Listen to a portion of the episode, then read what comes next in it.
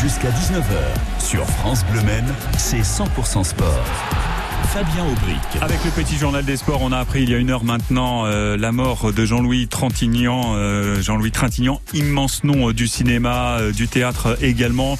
Il est venu piloter aux 24 heures du Mans. Vous avez toutes les, infos sur francebleu.fr et sur l'appli ici.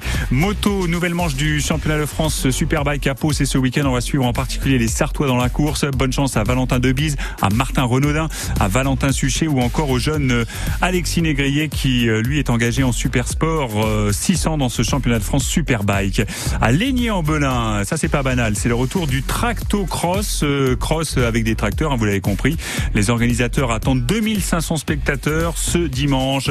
De la pétanque demain à la Flèche avec le régional de pétanque et le Grand Prix féminin, c'est au boulodrome de la Flèche avec plus de 1000 sportifs euh, engagés.